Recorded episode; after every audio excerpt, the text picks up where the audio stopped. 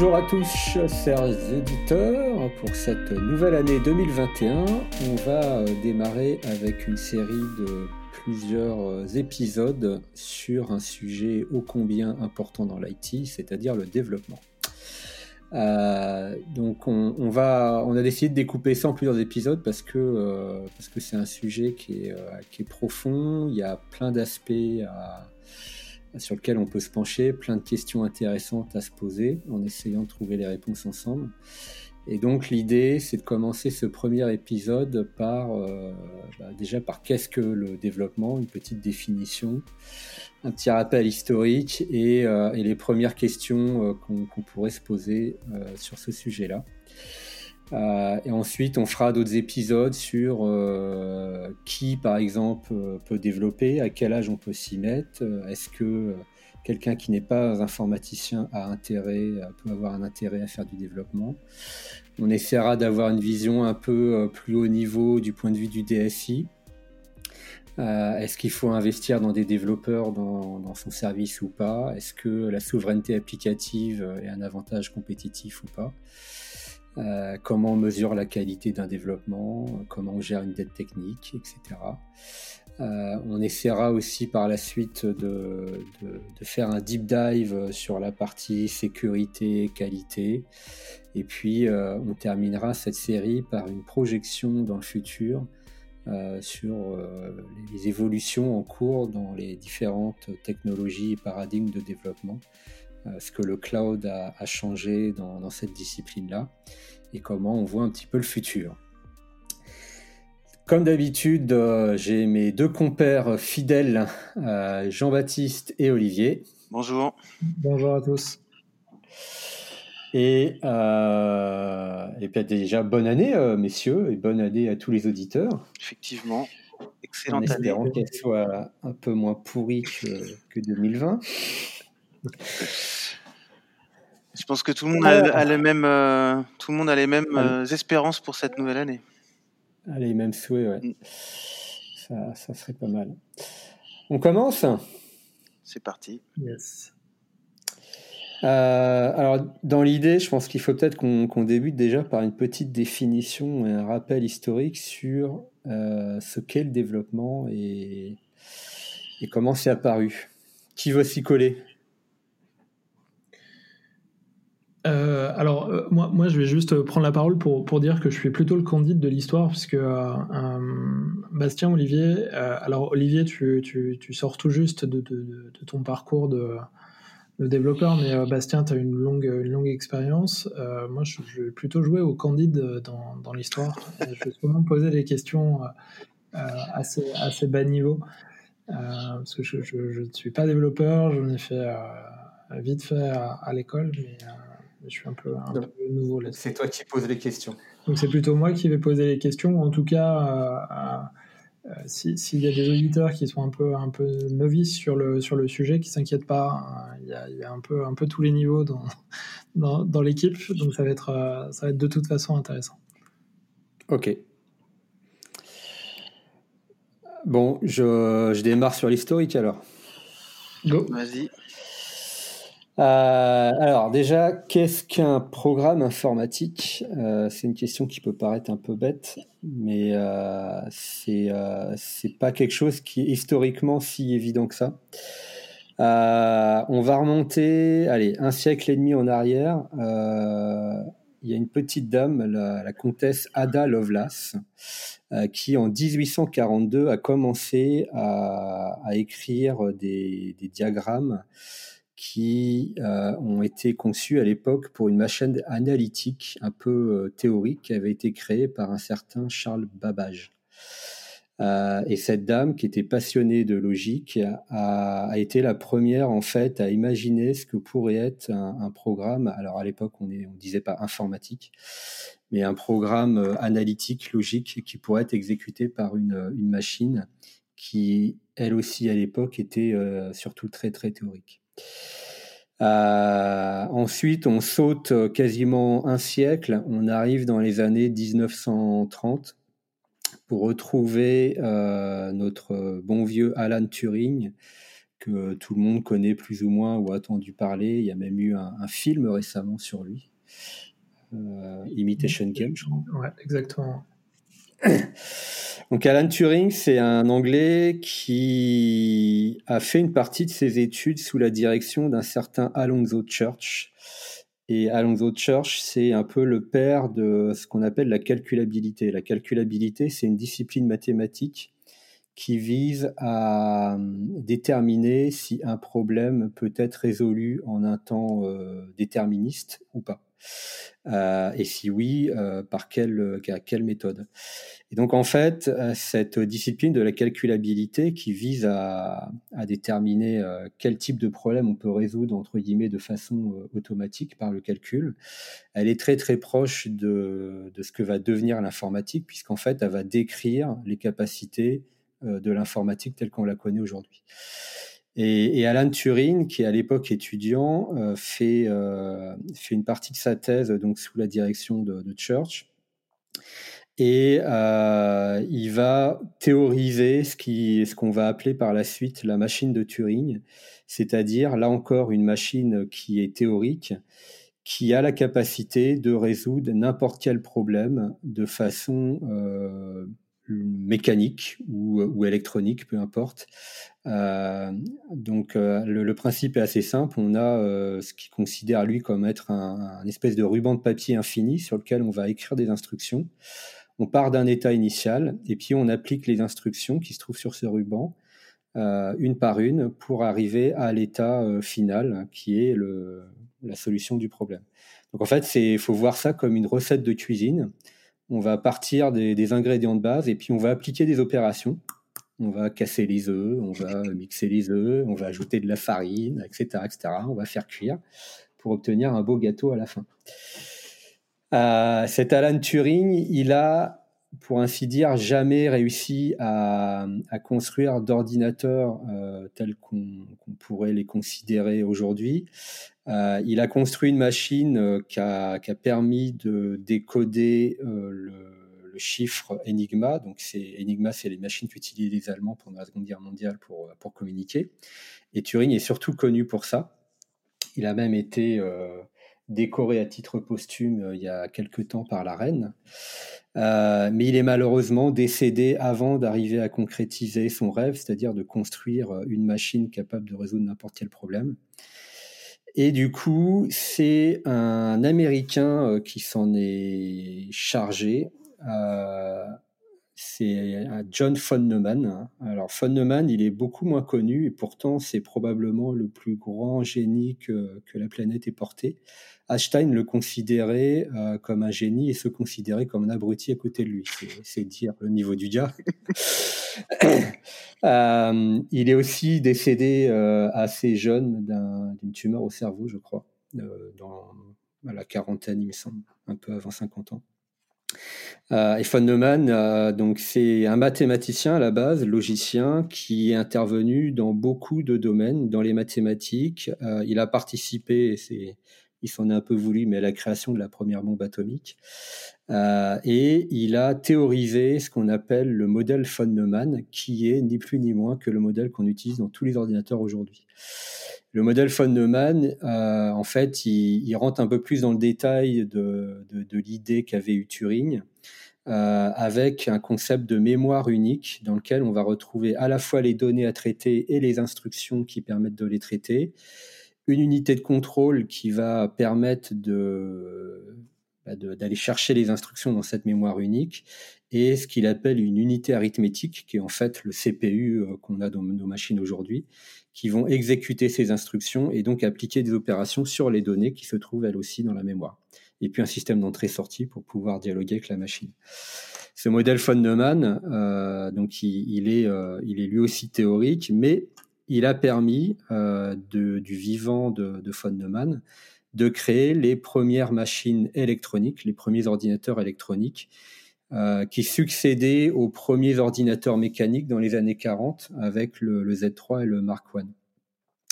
Donc à partir de 45, on a commencé euh, à avoir des, machines électroniques avec des gros tubes qui permettaient de faire des opérations mathématiques sur la base d'instructions formulées par des êtres humains. Et ces instructions formulées par des êtres humains ont, ont été les premiers programmes véritablement exécutables par une machine. Alors, tu avais, déjà un langage à l'époque? Donc on, imagine assez bien le ruban de papier avec les, trous, on a tous vu à un moment ou à un autre dans des, films. C'est ça. En fait, à l'époque, euh, on communiquait avec la machine avec des cartes perforées. Euh, alors, les, toutes, les, toutes, les toutes, premières machines hein, de, de von Neumann, c'était même pas ça. On, branchait des câbles euh, entre différents connecteurs pour, pour matérialiser le programme. Ah, un peu comme les demoiselles du téléphone, c'est ça? Exactement. Donc, autant dire que ça se limitait à des petits programmes. Euh, et, dans les années 50-60 sont apparues euh, les, cartes perforées. Donc en fait, on a un programmeur qui euh, tapait un programme sur une espèce de machine à écrire. Cette machine à écrire, elle, faisait des trous dans des, cartes en carton. Et ces cartes en carton, on les déplaçait vers un lecteur, physiquement. Hein, un mec qui prenait les cartes dans les mains qui allait euh, les mettre dans le lecteur de cartes. S'ils se cassaient la gueule entre temps et que les cartes tombaient par terre, il fallait tout recommencer parce qu'il fallait les retrier dans le bon ordre. Euh, il mettait ça dans le lecteur, la machine les avalait et en fait, en, détectant les trous, euh, eh ben, euh, elle, elle matérialisait son programme en mémoire avant de pouvoir l'exécuter. Donc c'était un processus un peu laborieux. Euh, et, c'est de là que vient le, le beau bug, hein, c'est ça C'est des, des, insectes qui. Ou c'est une légende Non, je crois que c'est vrai. Hein. Les, les, insectes qui, qui créent des, des, trous complémentaires dans le papier et qui, euh, qui justement créent des. des, euh, Ouais, c'est presque ça. En fait, c'est le premier bug, c'est donc c'était à l'époque où les des, premiers ordinateurs électroniques, euh, donc c'est des machines, euh, le transistor n'existait pas, hein. donc ça veut dire qu'on avait des tubes, euh, des tubes à vide pour pour gérer l'amplification du signal, et puis des relais qui permettaient la commutation. Et donc le relais, je sais pas si vous voyez comment c'est fait, en fait c'est une petite lamelle de métal qui va aller se coller soit contre une lamelle à gauche par exemple, soit contre une autre lamelle à droite, en, fonction d'un champ magnétique. Mm. Et le premier bug, en fait, c'est bah, une machine qui produit pas le résultat attendu. Et en analysant, en essayant de comprendre ce qui s'est passé, on a découvert qu'il y avait effectivement un insecte. L'histoire ne dit pas euh, si c'était une blatte ou je sais pas quoi, qui s'était collé entre deux lamelles d'un relais et donc qui empêchait le relais de se fermer. Faire contact, ouais. Et donc le contact se faisait pas et, euh, et la machine ne fonctionnait pas comme prévu. Donc ça vient effectivement de là. Le, terme est resté, alors qu'aujourd'hui, euh, il y a assez peu de chances que vous retrouviez une mouche euh, collée dans votre CPU. Alors moi, ça, me fait vraiment penser aux, machines, euh, aux boîtes à musique, boîtes à musique à cylindre. Je ne sais pas si vous avez déjà utilisé ça. Ouais, ouais, ouais. C'est exactement ça. Il y a un petit programme, un petit, un petit programme, on tourne la manivelle et c'est des, des lamelles de, de, métal qui, qui, jouent une musique en tout cas une note à chaque fois qu'il y a une aspérité sur ce rouleau qui, est, qui vient la, la faire vibrer. C'est une très bonne analogie et effectivement, ça peut être considéré comme, euh, bah, comme un ordinateur, comme une machine euh, calculable, puisqu'en fait, le rouleau, c'est le programme et puis euh, les lamelles, c'est le, moteur d'exécution. Et il y a un autre, un autre parallèle, c'est les métiers à tisser. Mmh. Euh, qui sont encore plus anciens et qui ont en fait été, euh, qui sont considérés comme les premières machines programmables euh, construites par l'être humain. Puisqu'un métier étuissé, en fait, on va lui, lui donner, pareil, un, programme, un motif qui va répéter ensuite en tissant des fils et donc en fabriquant diverses motifs sur un tissu. Cool. Voilà pour la petite page historique. Donc aujourd'hui, on programme plus avec des cartes perforées, heureusement.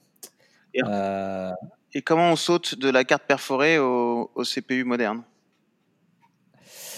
Alors, euh, c'est un long processus qui s'est étalé sur, euh, on va dire, entre les années 60 et 70-80.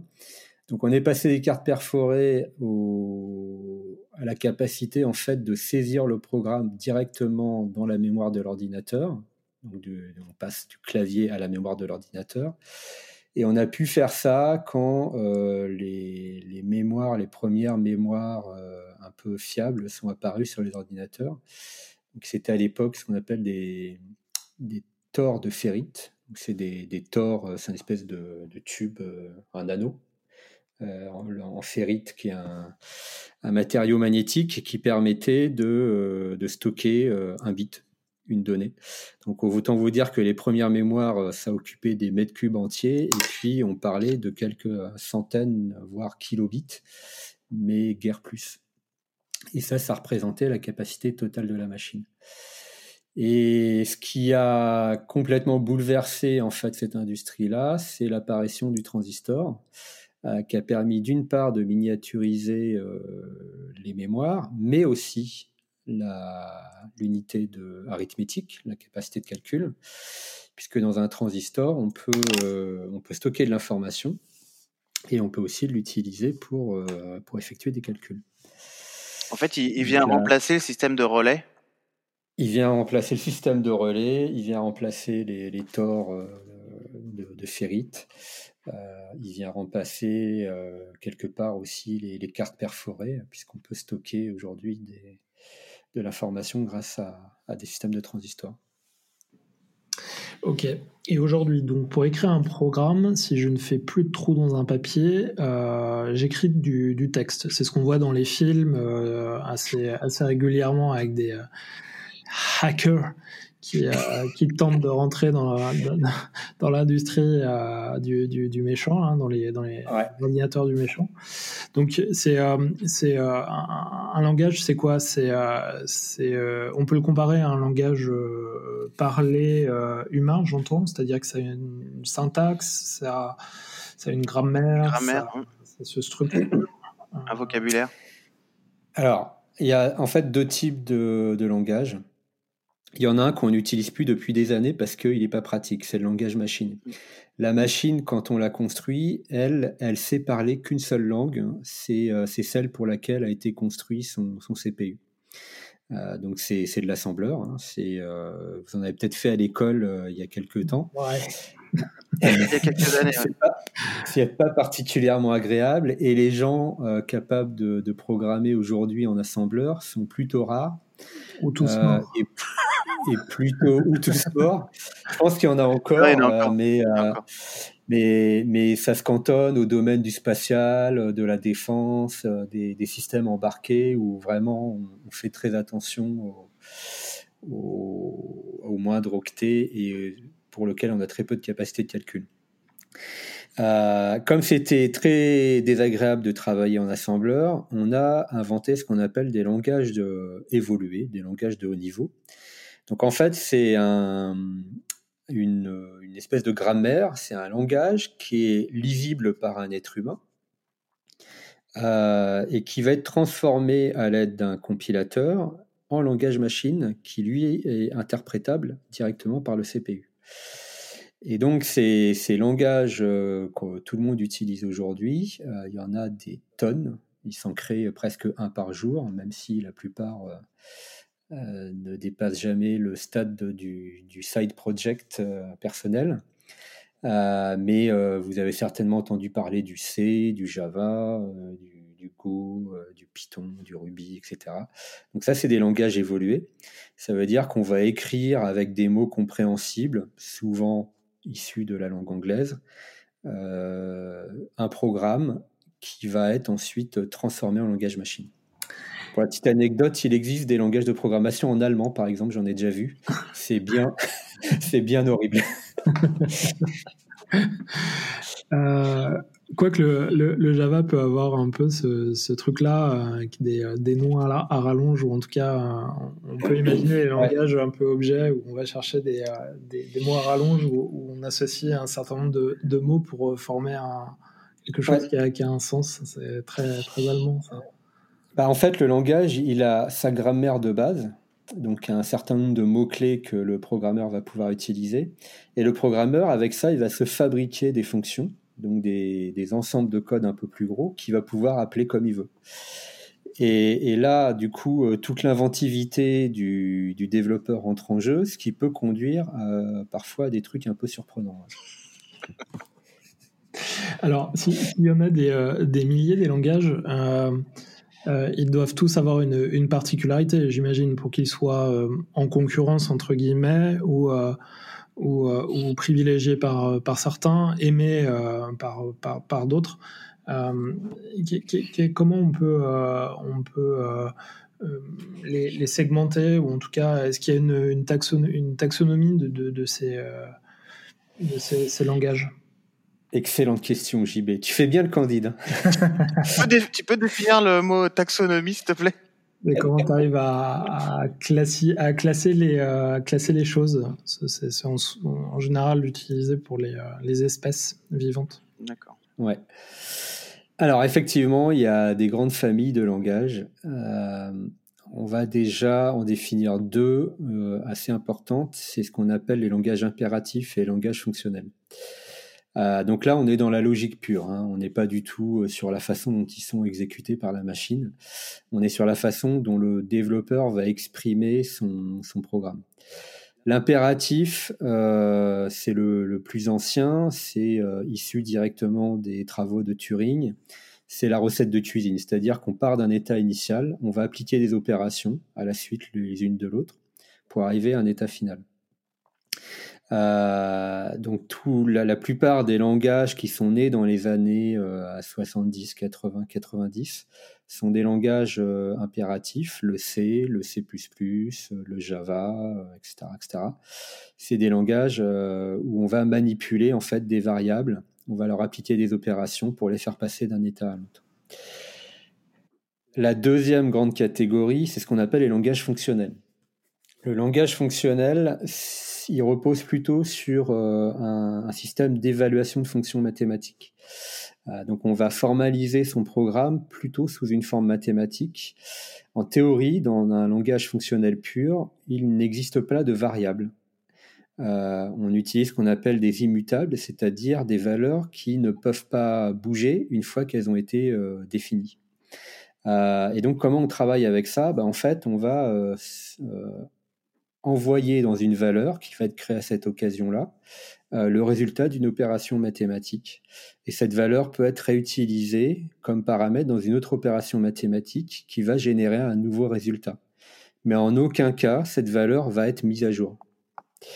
Euh, donc les, langages fonctionnels, ils ont un certain nombre de propriétés euh, minimum pour pouvoir être qualifiés de fonctionnels il faut qu'ils soient, euh, portent en eux l'immutabilité, c'est-à-dire qu'on n'utilise pas de variables, on n'utilise que des, valeurs immutables. Il faut ce qui, qui puisse euh, faire ce qu'on appelle la transparence référentielle. Euh, donc c'est un, un, gros mot. La transparence référentielle, ça veut simplement dire qu'on doit pouvoir remplacer une fonction par son résultat sans aucun impact dans le programme. Si j'ai une fonction, par exemple, qui s'appelle euh, additionner, euh, et que je lui passe en paramètres 1 euh, et 1, le résultat, ça va être 2. Si dans mon programme, je peux remplacer l'appel de la fonction additionner par 2, j'ai une transparence référentielle. Oui, mais ta, ta fonction, tu lui, tu as donné 1 et 1, mais, mais cette fonction, tu peux l'utiliser aussi pour faire du 1 et 2. Absolument. Alors dans quel cas, euh, dans quel type de cas on n'a pas de transparence référentielle? Par exemple, si j'ai une fonction qui me renvoie l'heure courante, et eh ben, en fonction du moment à laquelle je vais l'appeler, elle va pas me renvoyer le même résultat. Avec les mêmes paramètres en entrée, je vais pas avoir le même résultat en sortie. Mmh. Si j'ai une fonction qui va lire un fichier sur un disque, euh, avec le même paramètre en entrée, je vais pas forcément avoir le même résultat en sortie parce que le fichier il peut, euh, il peut évoluer entre temps. Mmh. Et donc ça, ça casse la transparence référentielle, ce qui pose quand même un gros problème, puisque dès qu'on parle d'entrée-sortie, de lecture de fichiers, d'écriture de fichiers, de lecture d'une horloge, euh, d'affichage sur un écran, on casse la transparence référentielle, ce qui fait que le concept de, langage fonctionnel pur, il est encore une fois très théorique, euh, mais dans, la vie concrète, il ne sert pas à grand-chose si on ne peut ni lire, ni écrire de fichiers, ni afficher d'informations, etc., etc. Donc en fait, les langages fonctionnels qui existent aujourd'hui sont quasiment jamais purs euh, et ils gèrent la transparence référentielle de façon, euh, on va dire, sélective. Euh, certains langages sont capables de vous dire quand une fonction porte cette propriété en elle ou pas. et sont capables d'isoler les fonctions qui ne sont pas référentiellement transparentes, comme par exemple l'écriture dans un fichier. Cette transparence référentielle, elle a un objectif, c'est d'éviter ce qu'on appelle les effets de bord. Un effet de bord, c'est quoi? C'est euh, bah, que justement, quand on appelle une fonction, ça ait un impact en dehors de la fonction. Euh, si je reprends mon exemple d'addition, là, euh, j'ai une fonction additionnée, je lui passe 1 et 1 en paramètre, elle me renvoie 2. Maintenant, je peux avoir une fonction additionnée qui serait la méthode d'un entier. Donc j'ai un entier qui a une valeur 1 et j'appelle une méthode dessus qui s'appelle additionner dans lequel je lui passe un, seul paramètre qui est 1. Et le résultat de 1 plus 1, ça va toujours me donner 2 sauf que je n'ai passé qu'un paramètre. Et en fait, cette euh, méthode, euh, elle va influer sur l'objet, donc le premier entier, le 1, sur lequel on l'a appelé, qui va se transformer en 2. Et ça, c'est ce qu'on appelle un effet de bord, c'est-à-dire que en dehors de la fonction, on va euh, aller modifier une valeur dans le programme. L'écriture dans un fichier, ça peut être considéré comme un effet de bord. C'est un effet de bord, puisque on va avoir un impact sur l'état de l'ordinateur en dehors de la fonction, en l'occurrence dans le fichier. Pourquoi c'est un problème? Parce que euh, ça rend les, tests beaucoup plus compliqués. Puisque quand on veut tester un programme, euh, il faut du coup qu'on fasse attention à tout l'environnement de départ et, l'environnement d'arrivée dans lequel euh, il, termine son test. Alors que quand on teste des, fonctions qui, sont, comment dire, qui n'ont pas d'effet de bord, eh bien, on peut la tester très très simplement, puisque justement, elle n'a pas besoin d'un environnement, d'avoir conscience de l'environnement dans lequel elle s'exécute. Donc segmenter ces, ces tests-là. Et donc segmenter ces tests-là beaucoup plus facilement. Mm. Et la dernière caractéristique du fonctionnel, c'est ce qu'on appelle les fonctions d'ordre supérieur, c'est-à-dire qu'on va pouvoir donner en paramètre à une fonction une autre fonction, ce qui rend les choses extrêmement puissantes. Donc en fait, euh, plutôt que d'avoir une, une, fonction qui s'appelle additionner, je peux avoir une fonction qui s'appelle opération mathématique, que je vais pouvoir appliquer sur un type de données, et je vais lui passer en paramètre le type d'opération que je veux appliquer addition, multiplication, soustraction. Donc je peux passer euh, les deux premiers paramètres, ça peut être les entiers sur lesquels je vais appliquer mon opération, et le dernier, le type d'opération. Ce qui fait que j'ai une, espèce de fonction générique qui va être capable de faire euh, tous les types d'opérations mathématiques euh, possibles. J'ai une petite question parce que moi, par exemple, typiquement le, fonctionnel, je ne connais pas du tout. Mais ce que tu décris là, quelque part, on peut le faire aussi alors tu vas peut-être me, justement m'expliquer la différence, mais euh, à la limite, si euh, dans un, dans, avec un langage euh, impératif, si on n'utilisait que des constantes, on arriverait à la même chose.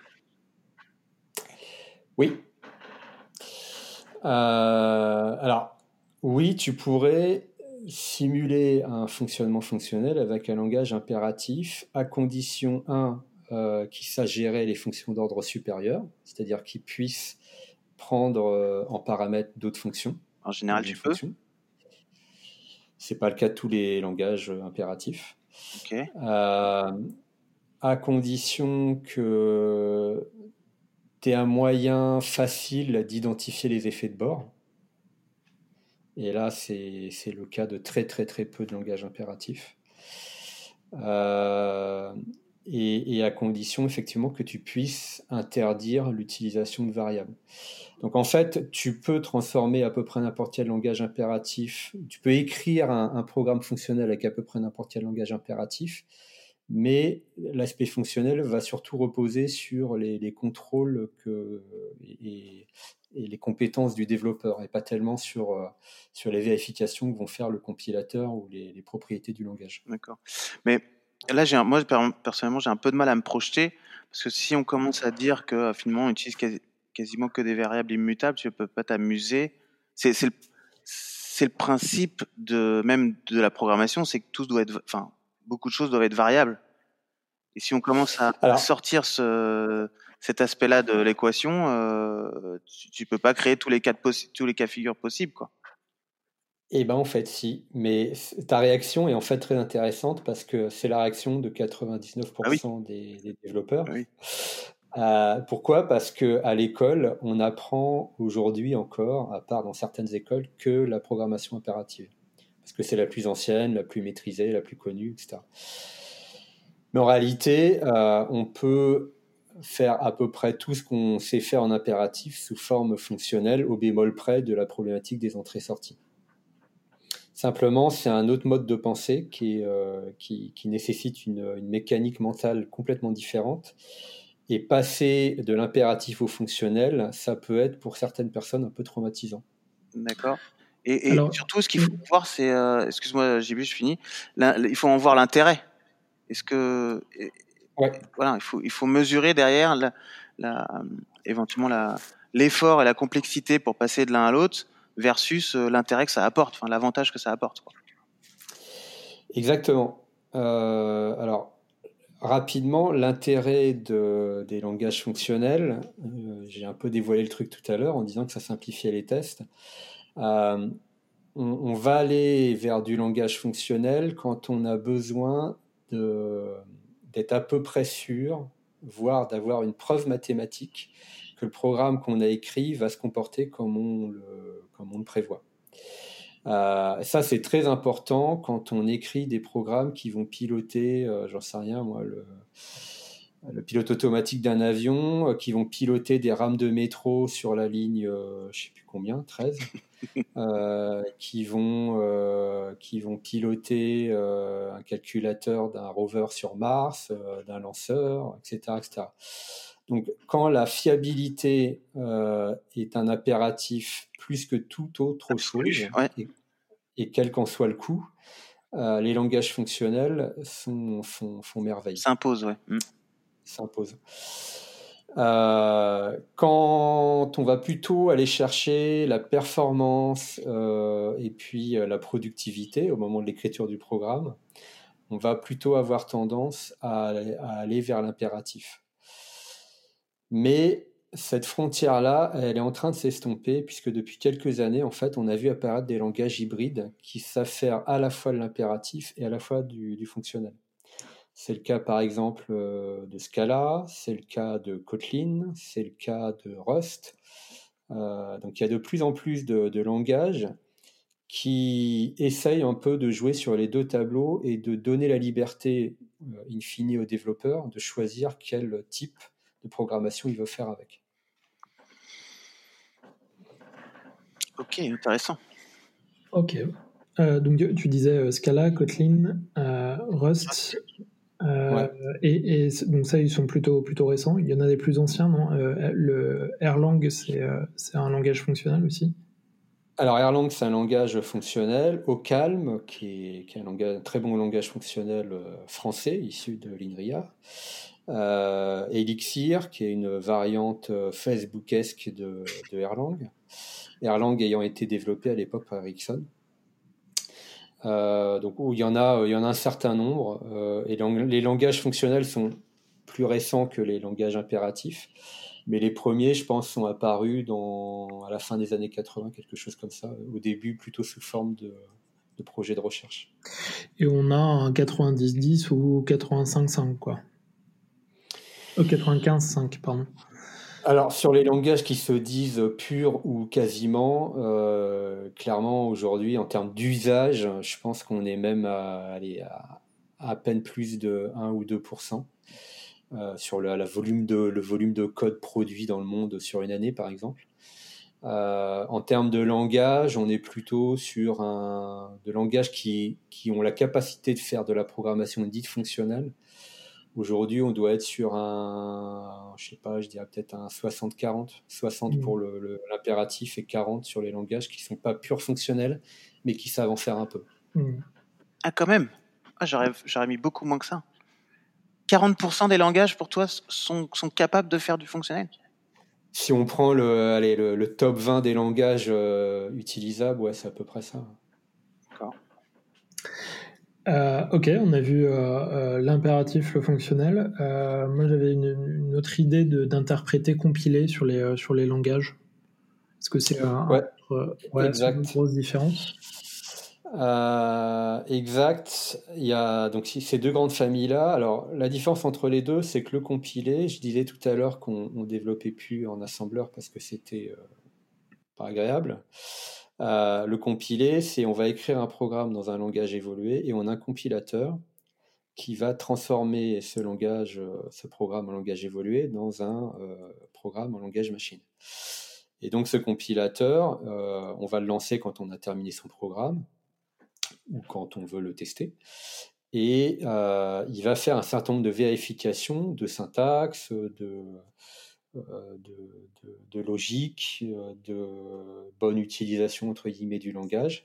Et une fois qu'il a fait toutes ces vérifications-là, il va, par un processus qui n'est est pas forcément simple, transformer ça en langage machine en essayant d'optimiser au maximum le, résultat obtenu. Euh, une fois qu'on a passé le compilateur, on obtient un binaire exécutable, donc un exe, euh, un binaire elf, euh, peu importe, ça dépend du langage, euh, enfin du, de l'OS cible. Et, ce programme, on va pouvoir le lancer directement sur la machine sans rien, sans rien d'autre. Le langage interprété, c'est aussi, on part d'un langage de programmation évolué mais on ne va pas le compiler. En fait, on va le lancer à l'aide de ce qu'on appelle un interpréteur qui va le lire à la volée et l'exécuter au moment où il le lit. Donc en fait, il va transformer à la volée les instructions qu'on a écrites en langage machine qui, est exécuté par, euh, le CPU de l'ordinateur. Euh, alors, c'est quoi les avantages et les inconvénients des deux familles? L'avantage du compilé, c'est que euh, on va détecter les erreurs avant l'exécution, c'est-à-dire au moment de la compilation. Si le compilateur est bien fait, on a tendance à dire que si ça compile, ça marche.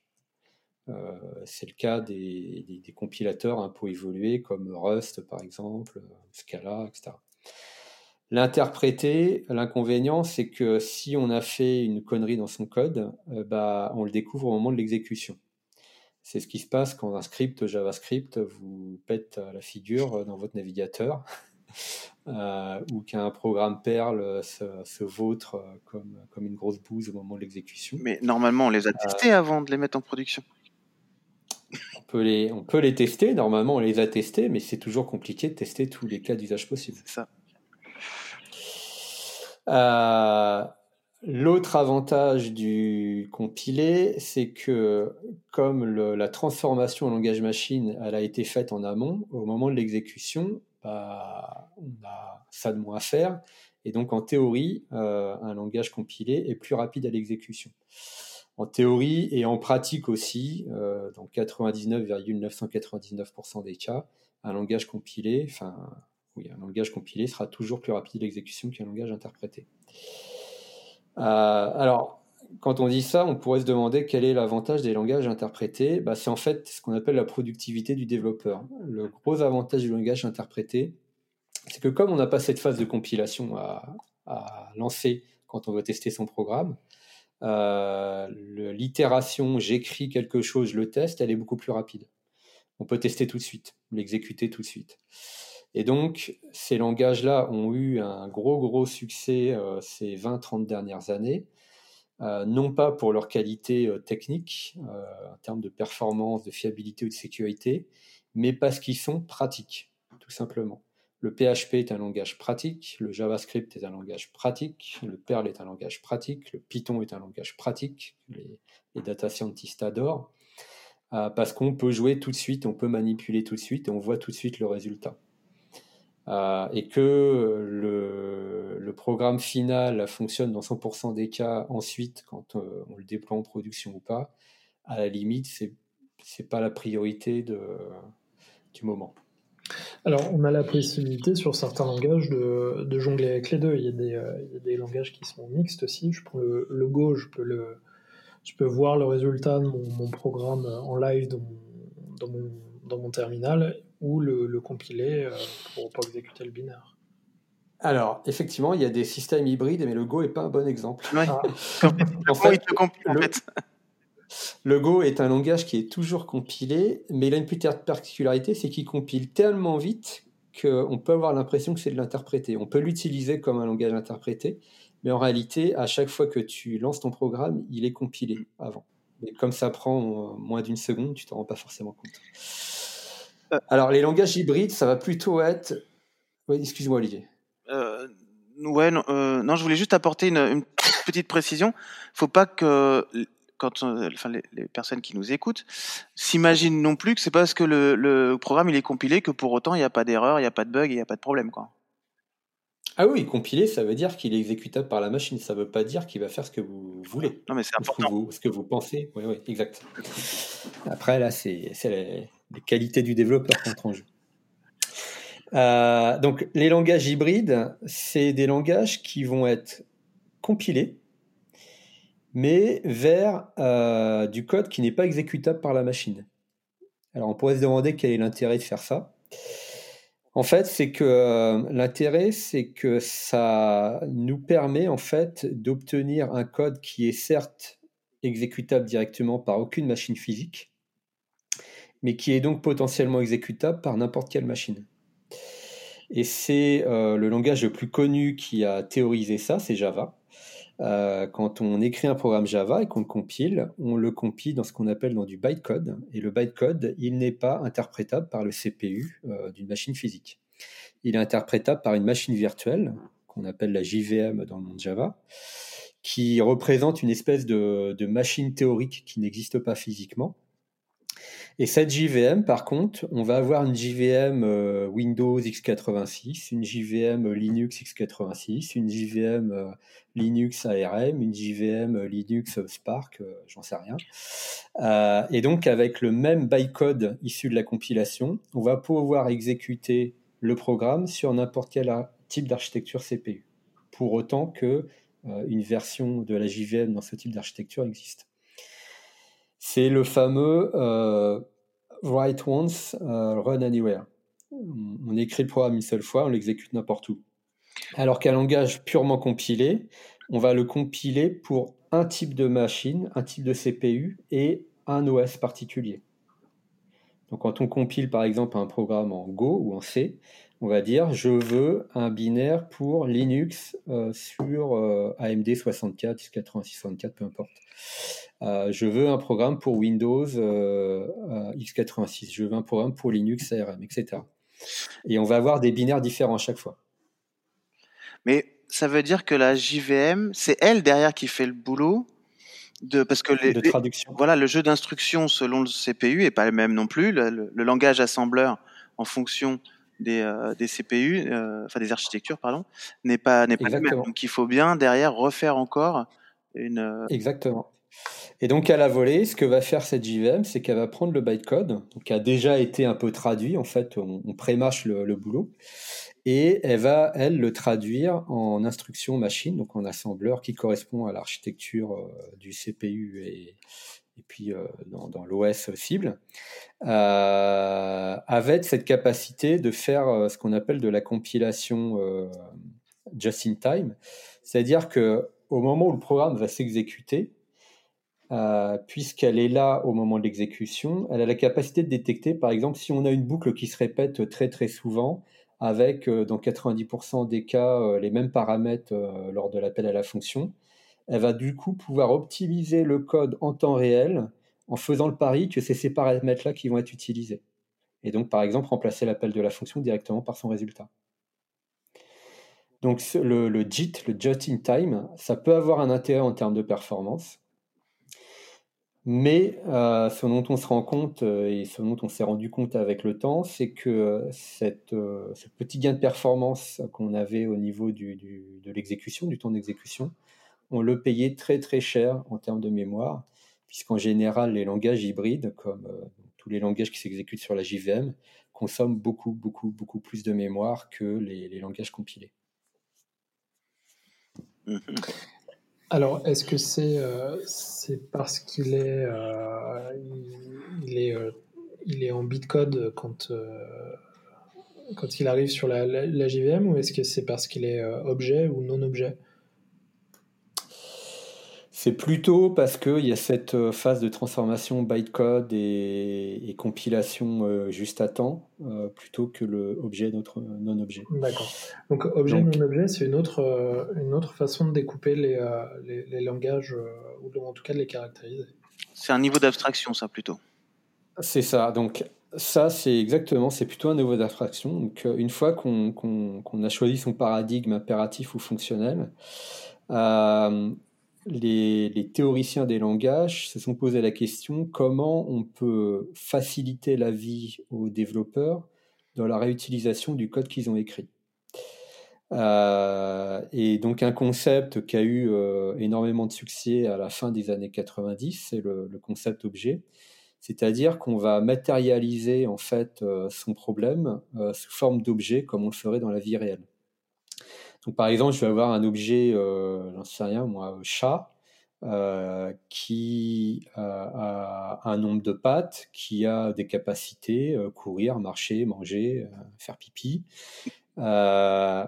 et cet objet chat, il peut hériter d'un objet animal, qui peut lui-même hériter d'un objet être vivant, qui vont avoir leurs propres caractéristiques et leurs propres propriétés. Et c'est cette notion d'héritage qui va faciliter la réutilisation du code. Tout ce qui est si demain, l'idée, c'est de, de, factoriser et de rendre. Exactement, de factoriser les, les propriétés et les comportements communs euh, à différents objets. Si par exemple je, je veux modéliser euh, des, des, véhicules, un camion, une voiture, une Formule 1, etc., euh, ce qui va changer entre un camion et une voiture, c'est euh, le nombre de roues, euh, la puissance de traction, les performances, etc. etc. mais les propriétés de base, c'est toujours les mêmes. Et les fonctions de base, c'est toujours les mêmes. Donc, on va définir une classe, un objet véhicule, par exemple, avec une capacité d'emport, un nombre de roues, tout ça étant paramétrable. Et de ça, on va euh, hériter euh, une, une, classe, un sous-objet entre guillemets euh, voiture, un sous-objet camion, un sous-objet vélo, un sous-objet roller, enfin tout ce qu'on pourrait imaginer. Et tous, ils ont en commun de pouvoir rouler, de pouvoir démarrer, s'arrêter, etc. Exactement. Allumer le moteur, pour certains. Et, cette, cette, façon de, de modéliser les de, donner une capacité à, réutiliser une, partie du code, c'est forcément intégré à tous les langages nouveaux. Oui. Oui, parce que le développeur est un être paresseux par essence. Et donc, euh, si quelqu'un fait le job à sa place, il a tendance à pas essayer de réinventer la roue. Et, c'est heureux, sinon euh, les, les, logiciels coûteraient encore, encore plus cher. Euh, donc tous les langages à peu près modernes et même les langages un peu moins modernes ont depuis euh, très très longtemps euh, essayé de, définir des stratégies et des mécanismes de réutilisabilité du code plus ou moins efficaces. Oui, parce que donc l'objet. Ce, qu'on n'a pas dit au début, c'est que pourquoi on a pourquoi on a fait on a comment dire généralisé comme ça le, le développement, c'est parce qu'on veut éviter d'avoir à refaire X fois la même tâche, une tâche qui est répétitive, qu'on va faire tous les jours, euh, plutôt que l'être humain la fasse tous les jours, bah, on a décidé de le faire faire par une machine. En fait, c'est ça le fond, le fond du problème. Ouais. L'ordinateur, le, c'est la machine à vapeur de l'esprit, en fait. Avec la machine à vapeur, on a mécanisé euh, la, la force physique. Euh, on a pu transporter des charges lourdes, on a pu fabriquer des usines, etc. etc. Avec l'ordinateur, on a mécanisé euh, la réflexion humaine hein, ou la, capacité cognitive. Alors au bémol près euh, du sens commun, de l'intelligence euh, propre, etc., etc. Ça, c'est d'autres domaines. Mais faire des maths, par exemple, le, boulot que fait un comptable, additionner des lignes, basiquement, ça peut être fait très simplement et beaucoup plus efficacement par un ordinateur. Euh, là où l'ordinateur va être moins à l'aise, c'est euh, quand le comptable il doit donner des conseils à son client sur euh, telle ou telle piste d'optimisation fiscale ou en fonction de, son contexte propre, etc. Et donc effectivement, il faut essayer. On construit en fait plus personne ou quasiment plus personne ne construit de programme en partant de rien. On construit toujours un programme en partant d'un autre programme, en réutilisant des, fonctions, des librairies euh, qui ont été écrites par d'autres personnes. Donc un développeur aujourd'hui, c'est un, expert en Lego, on peut le voir comme ça, euh, qui va réutiliser du, code qui a été écrit par d'autres, en commençant par ce qu'on appelle la librairie standard du, langage, c'est-à-dire les fonctions de base que propose le, le langage qui est utilisé. Alors justement, est-ce qu'il y a un langage qui est plus facile à, appréhender qu'un autre. Si, euh, demain je devais me mettre à, coder ou à découvrir le, le, monde de la programmation et du développement, est-ce qu'il y a un langage vers lequel tu m'orienterais un peu plus que d'autres? Euh, Oui, il y a des langages plus simples que d'autres. Alors, juste avant d'aller là-dedans, pour terminer avec le concept d'objet, euh, il faut aussi savoir qu'il y a des langages qui ne sont pas objets, mais qui permettent quand même de réutiliser du code efficacement. En fait, ce qu'il faut retenir, c'est que dans le concept objet, on va euh, réutiliser euh, le code par ce concept d'héritage, c'est-à-dire qu'on va on va hériter de propriétés et de, et de, méthodes de l'objet parent. La, la, fonction permet de faire ça aussi. Alors, il y a un, autre mode de, réutilisabilité qu'on appelle la composition, mhm. qui est un peu opposé à l'héritage. La composition, en fait, on va définir, euh, on a des, structures de données qui ne portent en elles euh, aucune méthode, donc euh, aucune capacité de, calcul, si tu veux. Euh, et on va définir ce qu'on appelle des, souvent des, interfaces qu'on va pouvoir appliquer à ces structures. Et donc, pour qu'une structure satisfasse à une interface, elle doit implémenter toutes les fonctions décrites dans cette interface. Par exemple, j'ai euh, une, interface qui s'appelle, je sais pas moi, opération mathématique qui implémente addition, soustraction, multiplication, division. Euh, et j'ai une structure euh, qui représente des nombres entiers. Si elle implémente addition, multiplication, division, soustraction, elle va satisfaire à l'interface opération mathématique de base. Euh, et donc, on va pouvoir utiliser cette structure entière n'importe n'importe où, dans n'importe quelle fonction qui fait appel à l'interface opération mathématique. Si j'ai une structure de type euh, flottant ou euh, nombre imaginaire qui implémente addition, soustraction, division, multiplication, je vais aussi pouvoir les utiliser dans la fonction qui utilise comme paramètre euh, un, type opération mathématique. Donc en fait, ça me permet d'écrire des fonctions euh, en décrivant les, capacités, les propriétés euh, que, que, doivent satisfaire euh, le, paramètre que je vais utiliser, plutôt qu'en décrivant de quel parent, de quel type d'objet il doit hériter pour pouvoir être utilisé. Donc je vais plutôt me, concentrer sur le comportement que va avoir une structure de données plutôt que de me concentrer sur euh, sa, filiation euh, euh, hiérarchique, générationnelle. Donc c'est beaucoup plus... Tu as d'un côté le capitalisme où on va, on va déterminer tes capacités en fonction de tes parents, et puis de l'autre une vue peut-être un peu plus, je sais pas, socialiste, où on va déterminer tes capacités par rapport à ce que tu sais réellement faire. Intéressant. Et donc ça, c'est la réutilisabilité par composition. Mais euh, la, notion d'interface et d'héritage sont présents dans les, dans, les, dans les langages orientés objets. Ouais. Oui, parce que comme souvent euh, en, informatique, on essaye de on essaye de faire un peu tout et, parfois n'importe quoi. Donc il y a effectivement beaucoup de langages objets qui, euh, qui savent décrire des interfaces et gérer des, concepts d'interface, qui savent gérer de la composition.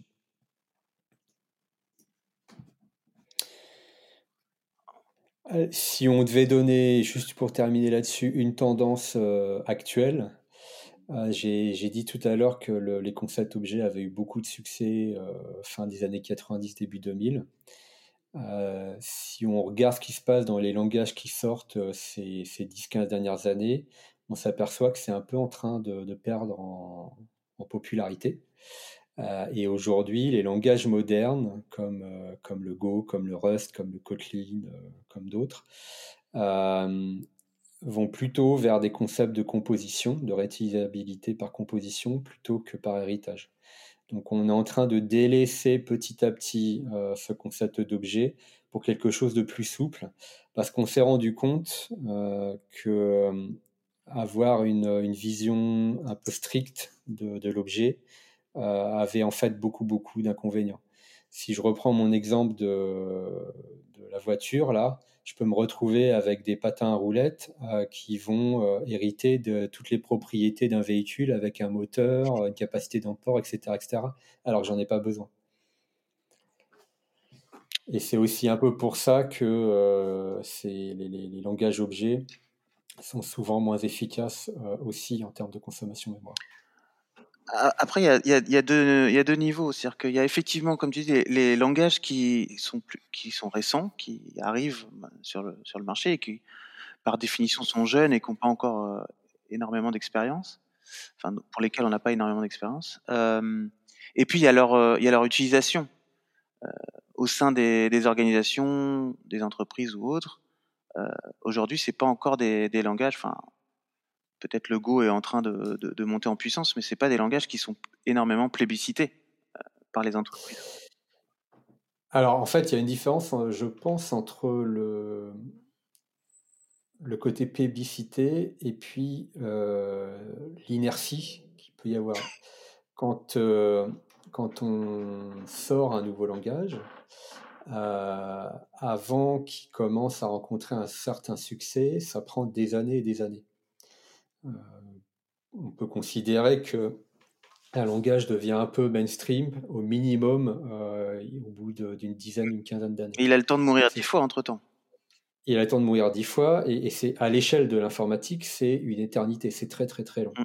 Pourquoi? Parce que euh, cette inertie, elle est liée au fait qu'une fois qu'on a écrit plein, plein, plein de programmes dans un langage donné, euh, ben on dépend de cette technologie-là. Une entreprise qui a tout son cœur d'applicatif métier qui a été écrit, je dis n'importe quoi, en C, euh, elle va chercher des développeurs en C pour pouvoir réutiliser, faire évoluer son, ses applications. Mm.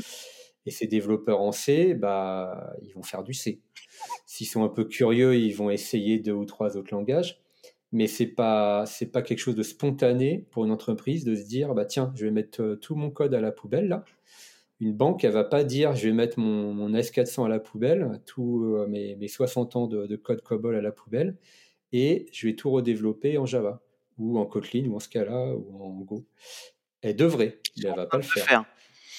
Parce que c'est quelque chose qui est très très long et qui coûte très très très très cher.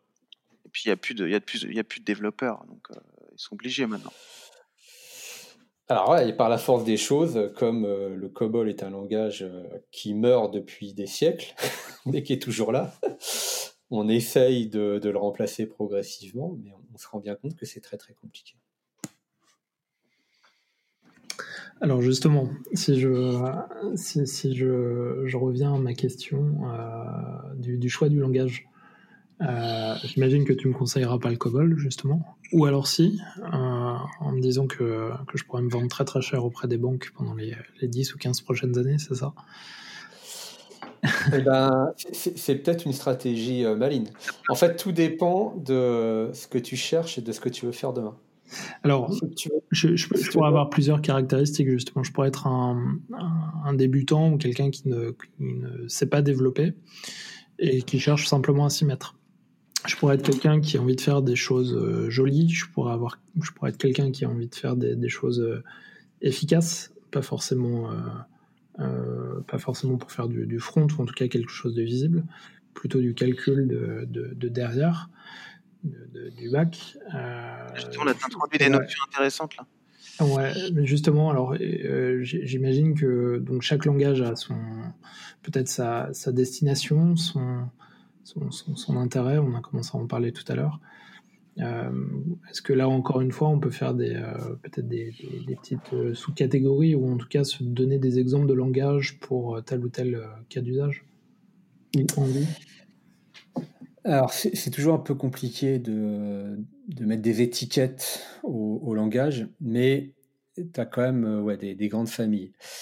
Euh, quelqu'un qui n'est pas informaticien aujourd'hui, euh, qui n'a jamais fait de développement et qui veut s'y essayer par intérêt personnel et intellectuel, mais sans forcément avoir de projet professionnel derrière, je lui conseillerais plutôt des langages interprétés comme, euh, comme le Python, comme le Perl, comme le Ruby, parce que c'est des langages qui offrent cette capacité d'avoir un résultat immédiat, et donc c'est très satisfaisant quand on apprend à faire quelque chose, euh, d'avoir un retour immédiat, de savoir si on a bien fait ou mal fait.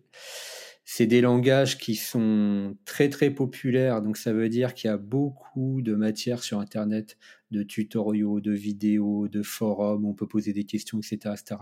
Quand on est bloqué, on, trouvera toujours quelqu'un euh, pour, euh, pour nous aider. Mais ce n'est pas forcément des langages qu'on va ensuite utiliser professionnellement sur des grosses applications. Si euh, je suis aujourd'hui, euh, je sais pas, développeur ou euh, j'ai un, petit background technique et que je veux gagner de l'argent pour les 20 prochaines années, là, je peux avoir des choix un peu différents à faire. Je vais plutôt aller regarder quels sont les langages un peu tendance aujourd'hui. donc, il y a deux, deux critères qui mesurent ça. Il y a la popularité et euh, il y a le salaire moyen, puisqu'en fait, en fonction des langages et de l'expérience du développeur, on a un certain nombre d'études tous les ans qui vont définir les salaires moyens euh, sur, euh, sur ce couple de deux paramètres. et tu disais, tu prenais ton exemple de COBOL, figure-toi que ce n'est pas un exemple débile du tout. Hein. Aujourd'hui, tu te mets au COBOL, tu as des banques qui vont, qui vont t'accueillir les bras ouverts et qui vont te payer très très cher avec une sécurité de l'emploi sur les 20 prochaines années sans problème. Après, tu vas peut-être euh, en avoir un peu marre du COBOL au bout d'un certain temps, mais si ton objectif c'est d'avoir un boulot euh, pépère et bien payé, ça peut être une stratégie tout à fait, euh, tout à fait valable.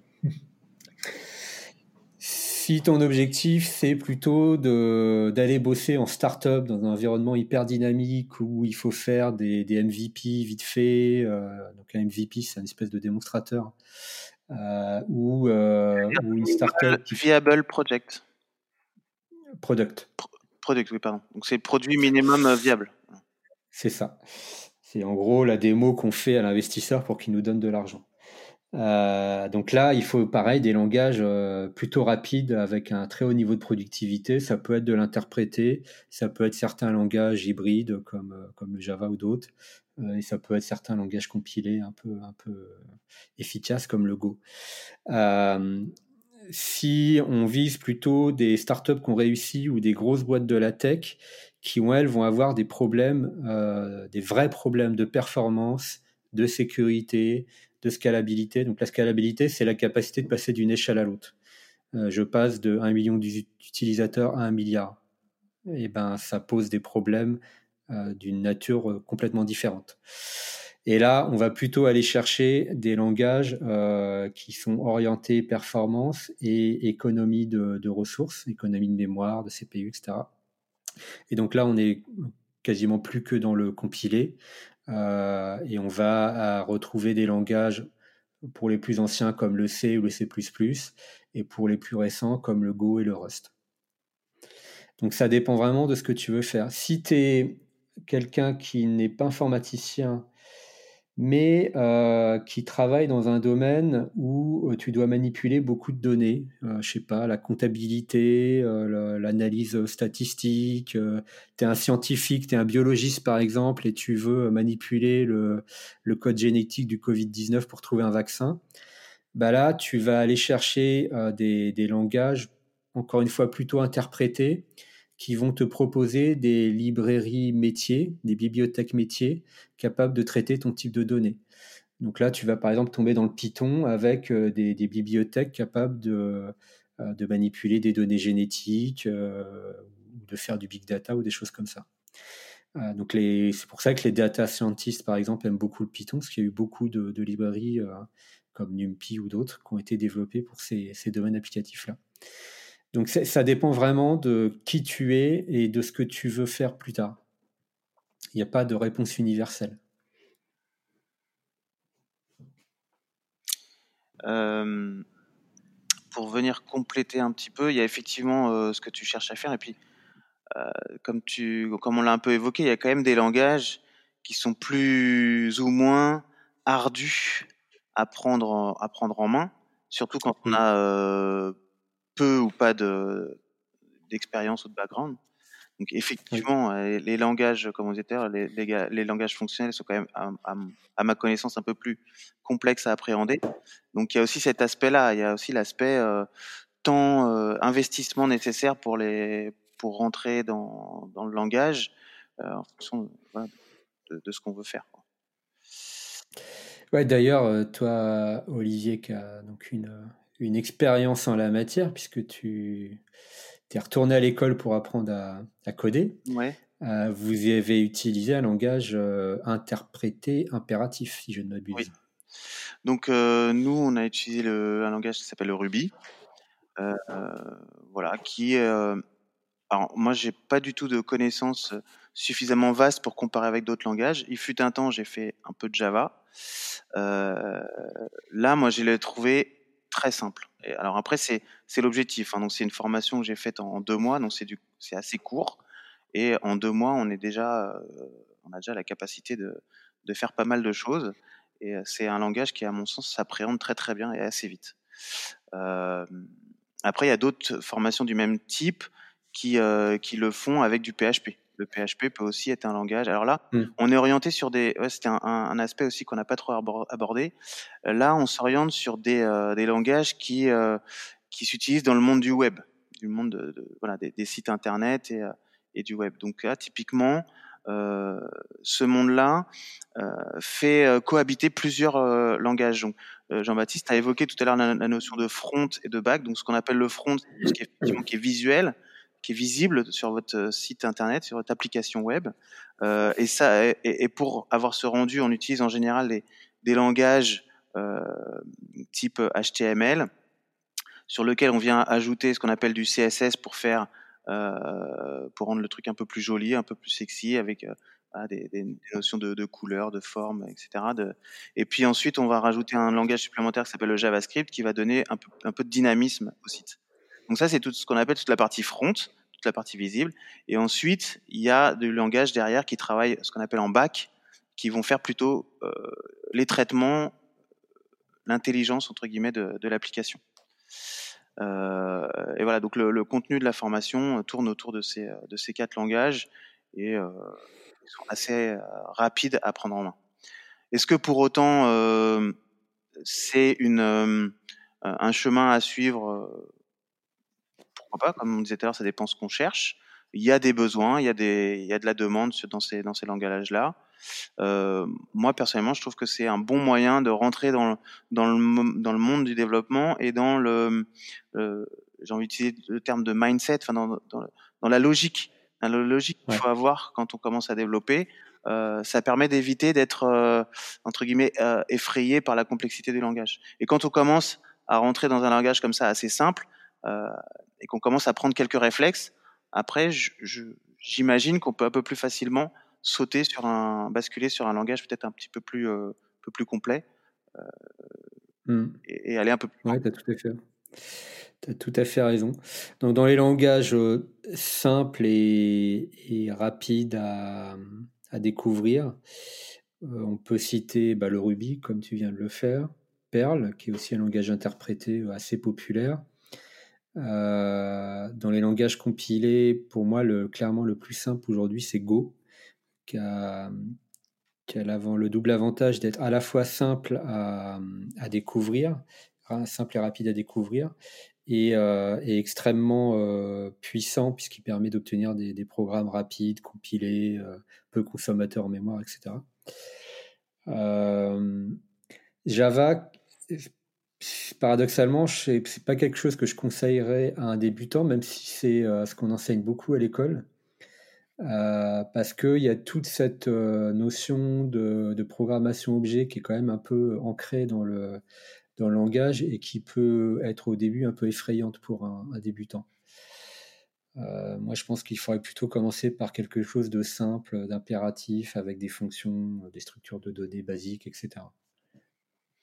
PHP, comme tu le disais, qui est aussi un langage mm. plutôt orienté web, du coup. Même le, à limite, à, plus petite échelle, tu as le, shell aussi qui permet de faire un peu d'intelligence, pas très compliqué, non? Ouais, les shell ou les, points bat dans, Windows, hein, Jean-Baptiste. ouais, là, là, effectivement, alors est-ce qu'on peut, est qu'on peut trouver une, une, frontière à ce qui relève du développement et ce qui relève du, du scripting? Pour un, pour, pour du, un morceau de Perl de, ou de, Python, c'est compliqué euh, de, de, fixer la limite. On utilise bah, langage pour faire un peu de. Pour moi, si on devait donner une définition technique, à partir du moment où on est dans un langage interprété, on fait du script.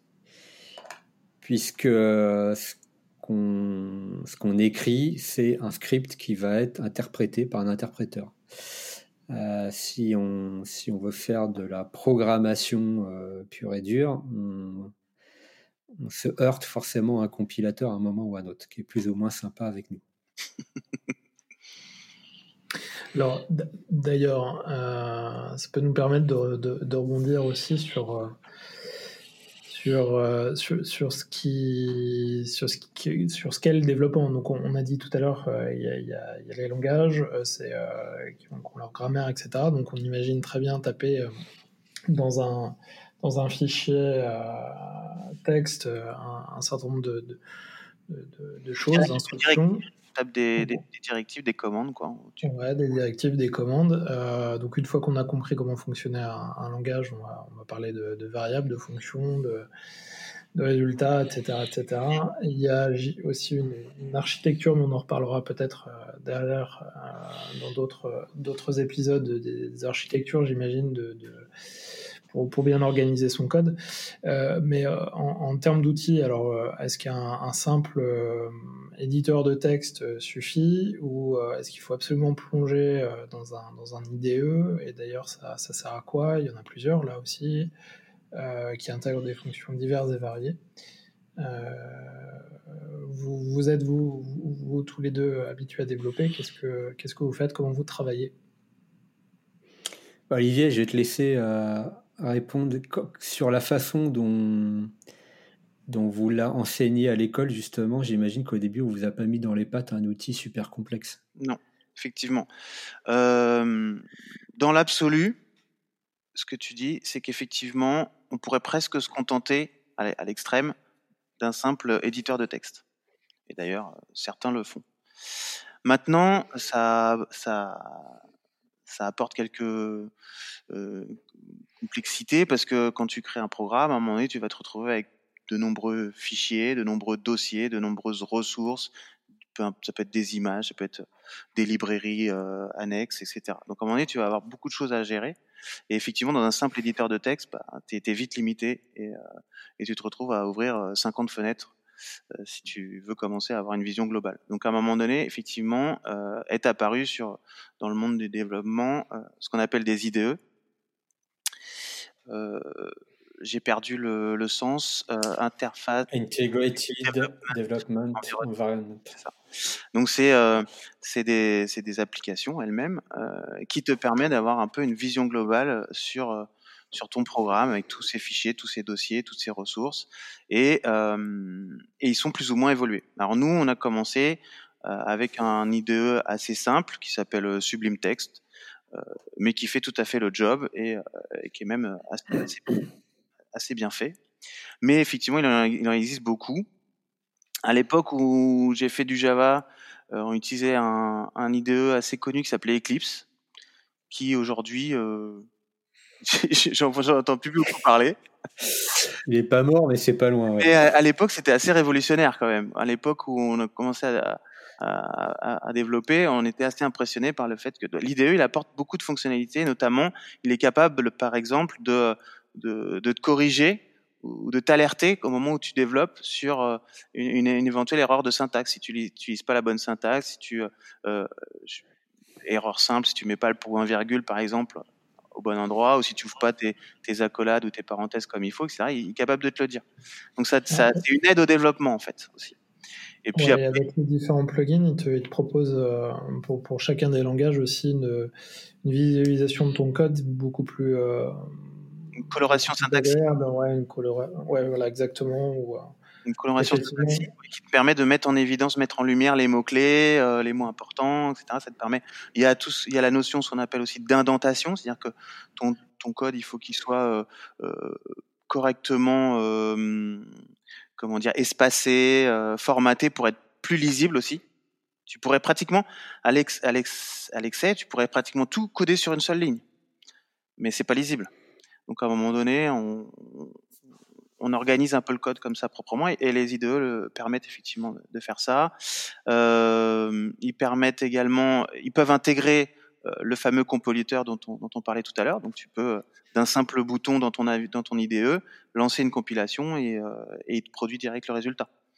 Voilà, il y a plein de il y a plein de fonctionnalités et les IDE évoluent chaque année, il y a des nouvelles euh, des nouvelles capacités qui sont qui sont produites chaque année et euh, voilà, c'est euh, ça, un environnement de travail qui est très confortable pour les développeurs. Alors aujourd'hui, tu utilises lequel? Alors aujourd'hui, là, suis pour le moment, je suis resté sur Sublime Text, mais euh, j'envisage de, basculer sur euh, la suite de JetBrains, euh, qui euh, produit un, IDE qui s'appelle IntelliJ, mais il produit en fait, enfin, ils il, il, mettent à disposition des IDE spécifiques pour, pour chacun des langages. On peut avoir un, un, IDE global qui, qui, est capable de, de, travailler avec tous les langages, mais ils fournissent aussi, je trouve c'est pas mal, un IDE spécifique par, euh, par langage. Un IDE, je crois, un IDE pour le PHP, tu as un pour le... Oui je crois que c'est celui que tu utilises aussi, euh, Bastien. Et, et, toi, tu vas un petit peu plus loin parce que tu utilises aussi tout, tout le reste de la suite euh, de, de, JetBrains. Euh, ouais. Moi, moi je suis plutôt parti vers, euh, vers VS Code, alors sans, sans, sans l'utiliser vraiment pour faire du développement, parce que je développe pas, je scripte un peu plus que, que je ne développe. Mais euh, je l'ai trouvé aussi, euh, aussi intéressant. Alors, euh, oui, c'est aussi un, des deux qui nous ont conseillé d'utiliser voilà, dans, pour le, ouais. pendant la formation. Tu avais euh, la moitié des gens qui étaient sur, euh, sur Sublime Text et l'autre moitié qui était sur VS Code. D'accord.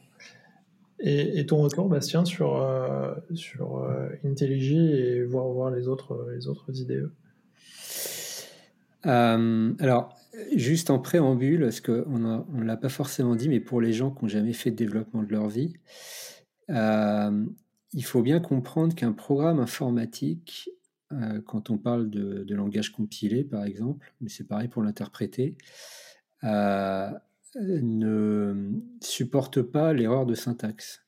Un programme informatique, c'est comme un livre de 2000 pages. Si vous oubliez une virgule, il prend feu immédiatement. Donc en fait, il faut que le syntaxiquement parlant, le, programme soit parfait.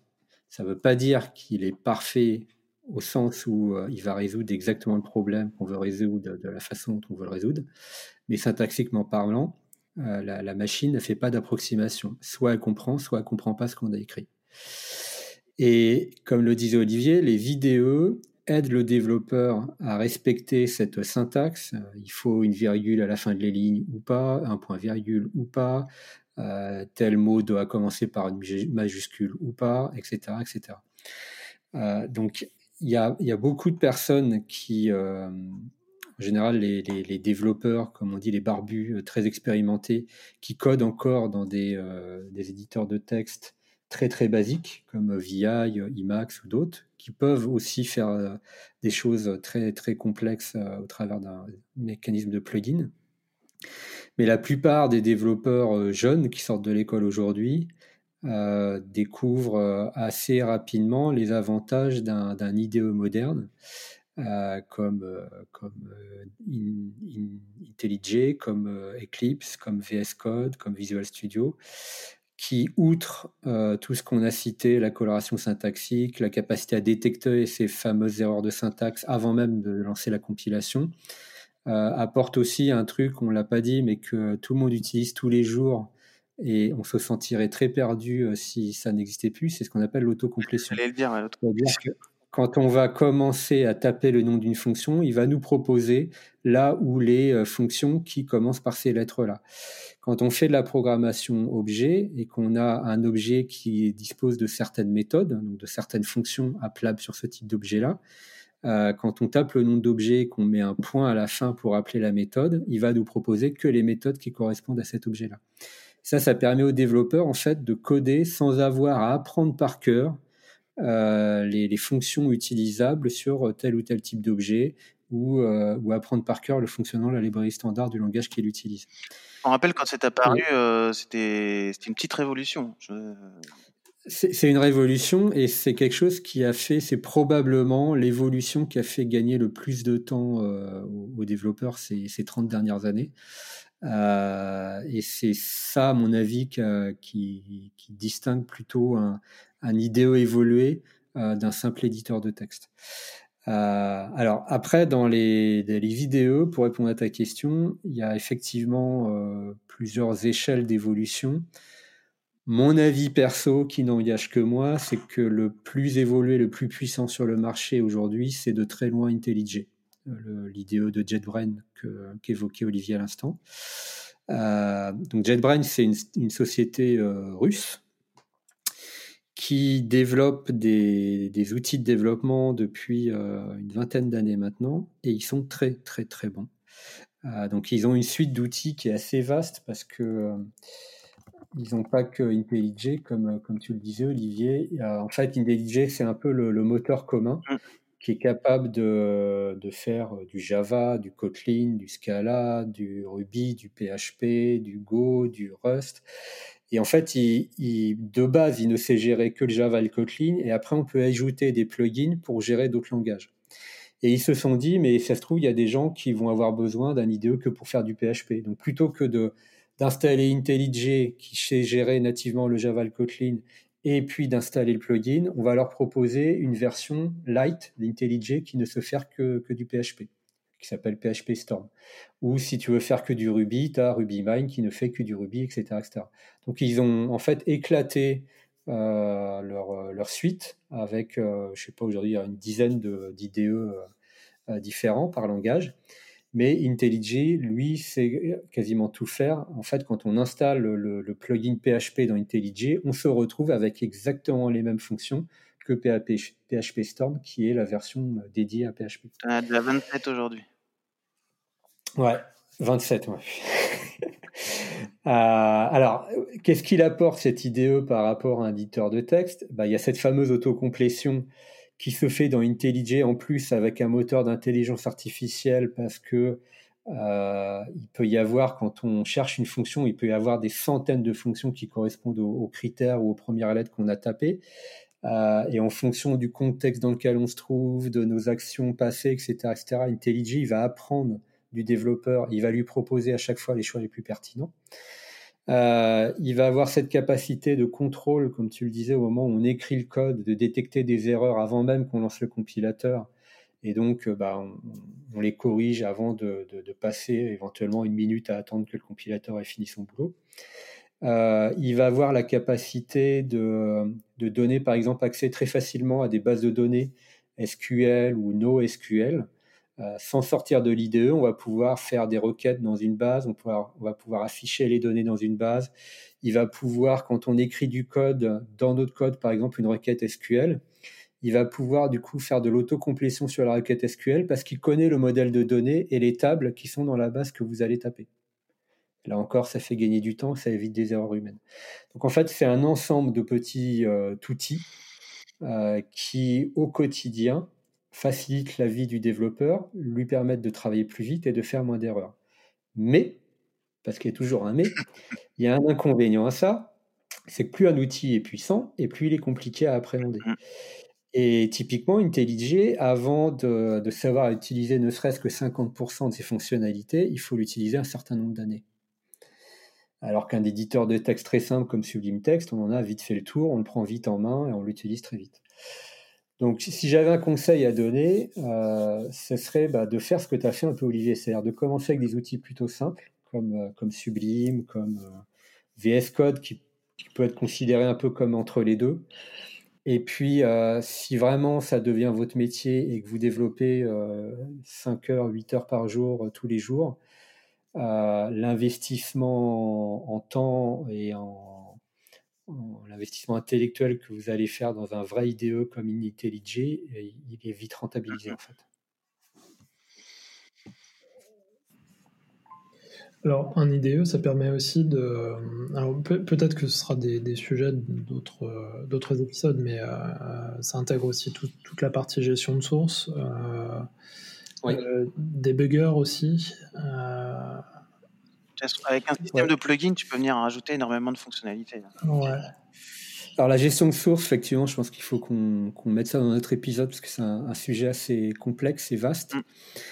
Euh, les débuggers, c'est un bon point. Quand, quand, on développe un programme, euh, on peut être amené à le débugger. Donc, le débugger un programme, euh, ça consiste simplement à l'exécuter entre guillemets au ralenti, à s'arrêter sur certains, euh, certaines lignes du programme pour voir dans quel état sont nos variables, dans quel état, dans quel, quel résultat nous renvoie telle ou telle fonction, et s'assurer comme ça, en, en progressant pas à pas dans le programme, qu'il fonctionne bien comme on l'a prévu ou à contrario, quand on découvre qu'il y a un truc qui marche pas, en, progressant pas à pas dans le programme, d'essayer de comprendre où, ça, où se trouve l'erreur. Euh, et, donc les débuggers, on peut les utiliser de façon très basique sous forme de ligne de commande, mais c'est pas super euh, confortable. Euh, et les IDE apportent en fait encore là encore du confort, c'est-à-dire qu'on va pouvoir directement dans l'éditeur de l'IDE, dans l'éditeur de texte de l'IDE, mettre un point d'arrêt à la ligne où on veut s'arrêter et le debugger va s'arrêter pile poil là et nous afficher euh, les variables euh, dans l'état qu'elles sont actuellement, etc., etc. On va pouvoir tester des opérations, on va pouvoir avancer d'une ligne par une ligne, on va pouvoir entrer dans une fonction, sortir d'une fonction. ça apporte beaucoup de souplesse. C'est quelque chose que vous utilisez euh, dans, dans, la pratique encore? Voilà, Moi perso, oui. Il y a hum, deux grandes écoles, on va dire, sur le. Enfin, deux grandes. Il y a une grande école et, l'école des barbus. Euh, l'école généraliste, c'est que c'est un outil, moi je pense, qui est indispensable aujourd'hui, euh, qui permet bah, de, d'arriver à quelque chose qui marche assez rapidement. C'est assez rare qu'un développeur écrive du code qui fonctionne du premier coup, surtout quand on parle de, programmes d'une taille assez, euh, assez respectable. donc on passe assez souvent par cette phase de, de débugage. Euh, et il y a l'école des barbus qui considère que utiliser un débugger, c'est le mal. Euh, et qu'en fait, il faut être capable mentalement de comprendre comment doit fonctionner euh, ce qu'on a écrit, éventuellement de s'aider en ajoutant, en injectant dans le code des petits prints, c'est-à-dire afficher l'état d'une variable euh, bien placé pour euh, comprendre euh, au moment de l'exécution ce qui se passe exactement, mais que le, les débuggers en soi sont pas indispensables. Je pense que c'est un avis personnellement, encore une fois, je pense que c'est un avis un peu, un peu extrême et qu'il y a finalement assez peu d'êtres humains sur la planète qui sont capables de travailler comme ça. Mmh. surtout quand tu, quand tu disais, quand tu commences à avoir des, des projets, des programmes qui commencent à être conséquents. Mais bon, il y en a. Hein, si, euh, si on pose la question, par exemple, à Linus Torvald, je suis pas sûr qu'il utilise un debugger. Hein. Je suis pas sûr qu'il utilise un IDE. Je suis à peu près sûr qu'il travaille dans VI ou Emacs et, et qu'il arrive à être très productif comme ça. J'ai connu, euh, j'ai connu dans ma carrière des gens qui, une personne, par exemple, qui était capable de coder deux têtes en assembleur sur un clavier hexadécimal et qui faisait ça 12 heures par jour et, il produisait du code qui marchait du premier coup. Mais les, êtres humains euh, qui ont cette capacité-là sont quand même assez rares. Ouais, puis euh, il n'y a pas de secret, l'expérience fait beaucoup aussi. Hein. Oui, complètement. À un moment donné, euh, il ne faut pas se priver. On a des outils formidables aujourd'hui pour, pour être efficace, pour limiter le nombre d'erreurs qu'on peut faire, etc., etc moi, je trouve à titre perso que c'est un peu dommage de, de s'en priver. Autant en profiter. Oh que oui. Eh bien, sur cette conclusion fracassante. La suite au prochain numéro. La suite au prochain épisode, comme on dit. Au revoir à tous. Au revoir à tous. Au revoir, merci.